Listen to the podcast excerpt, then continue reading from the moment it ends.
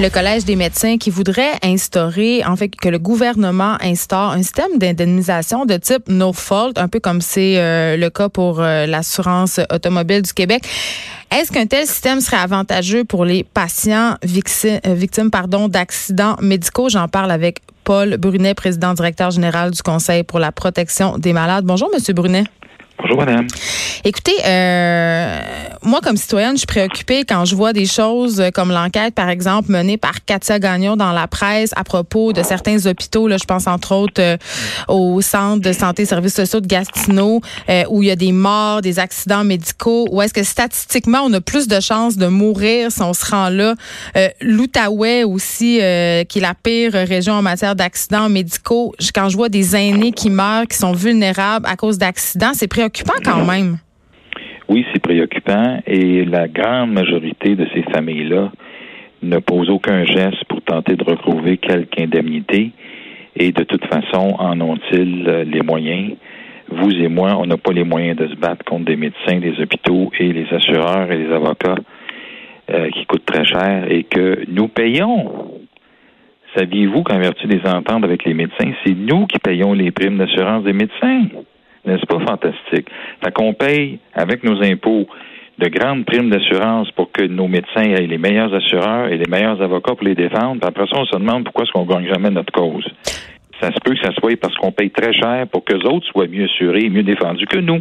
En même temps, Monsieur Brunet, vous conviendrez qu'une erreur médicale, ça se peut. C'est pas nécessairement commis de mauvaise foi.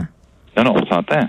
Mais une fois qu'on a dit ça, là, on dit OK, c'est plate, il y a comme une erreur, mais on peut-tu avoir un minimum d'indemnité pour les patients?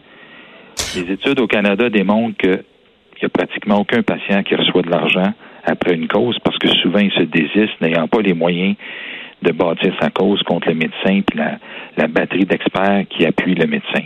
Alors, qu'est-ce qu'on fait? Il y a une proposition là qui, à mon sens, va dans un sens plus juste, rendre un minimum de justice. Je comprends que bien des erreurs médicales, c'est pas faute du médecin, il a commis une erreur. C'est une erreur, tout le monde peut en commettre. Mais encore faut-il que le patient qui est resté handicapé ou qui est mort, que sa famille ou que lui-même ait une indemnité.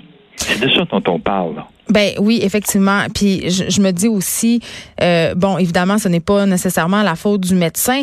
Par contre, je me pose la question, Monsieur Brunet, sur notre système de santé, quand on sait qu'on impose de longues heures aux équipes médicales qui travaillent souvent avec des budgets déficients, c'est pas pour rien que certains hôpitaux sont particulièrement, euh, en tout cas, font piètre figure en ce qui a trait aux erreurs médicales. C'est parce que c'est tout notre système qui est malade. Donc, je me dis, on devrait pas plutôt miser sur la prévention de ces erreurs médicales-là?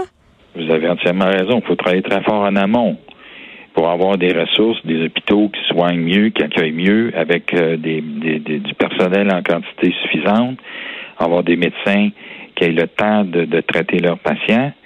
Tout ça, c'est la vertu, on s'entend. Mais rendu au bout, là, Hmm.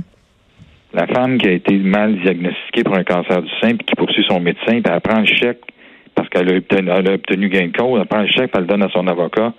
Et où la justice là-dedans? Elle n'a pas. Ben c'est ça. J'aimerais ça qu'on qu'on rentre plus concrètement. Je sais qu'on peut pas euh, discuter euh, de cas en particulier, mais c'est quoi qui se passe en ce moment? C'est quoi les délais? Comment ça se passe si je suis victime d'une erreur médicale? Ben écoutez, vous pouvez faire une plainte à l'établissement, vous pouvez faire une plainte euh, au commissaire aux plaintes ou au médecin examinateur, vous pouvez faire une plainte au collège des médecins. Ça, ça donne rien sur le plan des dommages. Mais même là, c'est toute une guerre que vous vous livrez là, avec ces gens-là qui sont très bien équipés de l'autre côté. Ben c'est ça. Puis il y a aussi le fameux syndrome de la blouse blanche, là, c'est-à-dire euh, les médecins un peu au Québec et longtemps historiquement ont été considérés comme des dieux. Et je pense que ça joue un peu dans, dans, ce, dans ces cas-là, peut-être. Ça joue un peu beaucoup. Beaucoup, vous le voyez?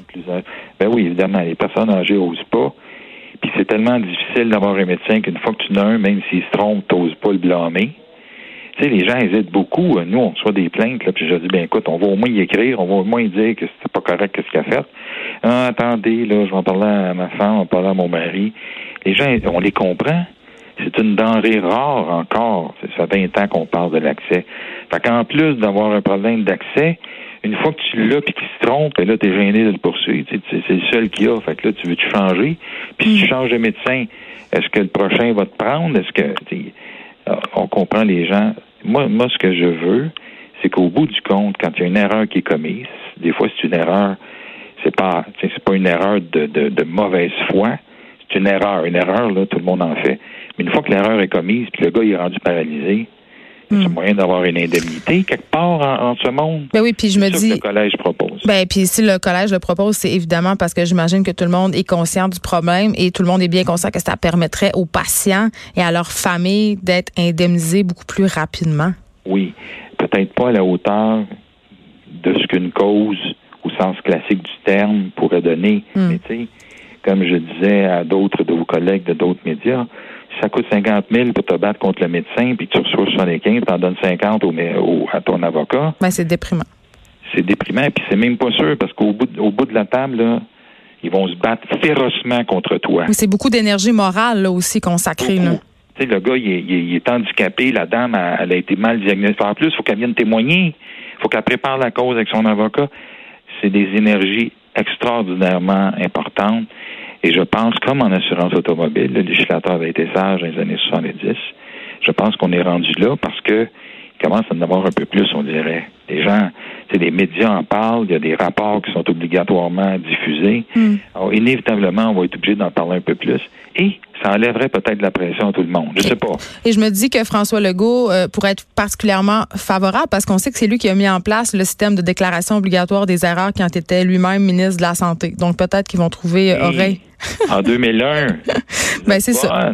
Ben, je fais mes devoirs, M. Brunet. je vais en rajouter là. En 2010-2011, c'est les libéraux, par contre, qui ont obligé, qui ont obligé de les publier.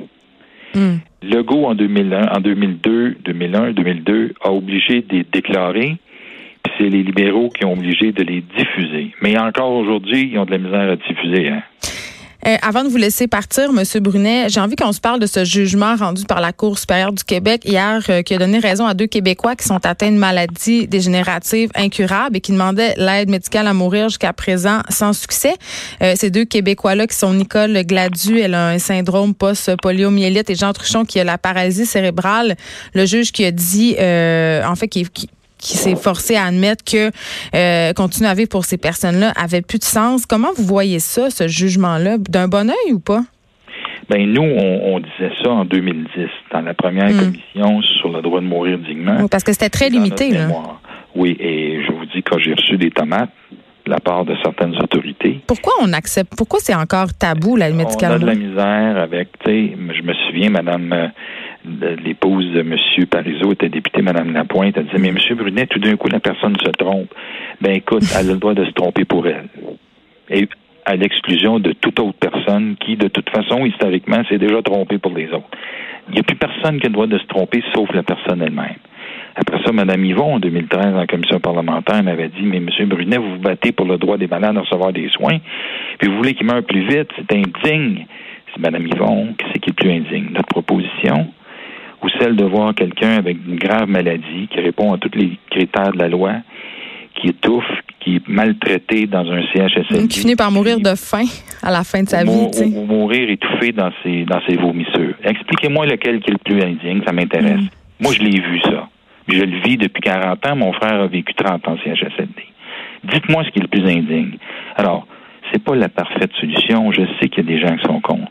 Je pense que à la, à la fin de la journée, quelqu'un qui rencontre les conditions de la loi, qui est majeur, qui est lucide, qui a essayé toutes les affaires que les médecins pouvaient lui procurer. Deux médecins indépendants se prononcent là-dessus. Je pense qu'à la fin, il y a le droit de décider que c'est assez. Mais il y a quand même des enfants aussi qui la demandent, des adolescents qui ont 15-16 ans, puis on leur refuse.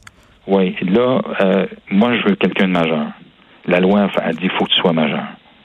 Alors, je. Mais c'est pas un peu ironique de laisser quelqu'un de 17 ans et demi mourir dans ses vomissures, puis pas quelqu'un de 18? Regarde, la loi prévoit qu'il faut que tu au moins 18 ans. Alors, ce que la Cour supérieure vient de changer, c'est l'obligation d'attendre que tu sois mourant. La question d'avoir 16-17 ans pour consentir ou demander n'a pas été traité par les tribunaux. J'aimerais ça qu'on en parle à une autre émission. non, mais quand même, ce que je veux souligner par là, c'est que moi, je, suis pour l'aide médicale à mourir, mais ça soulève quand même plusieurs questions. Il reste quand même plusieurs zones grises, mais quand ben même, M. Brunet, je pense que vous êtes d'accord avec moi pour dire que ce jugement-là euh, fait avancer les choses positivement, si on peut utiliser ce mot-là. Oui, mais il faut rappeler qu'il y a des gars et des filles, des hommes et des femmes que je côtoie dans les centres d'hébergement qui sont lourdement handicapés et qui ont un goût de vivre extraordinaire.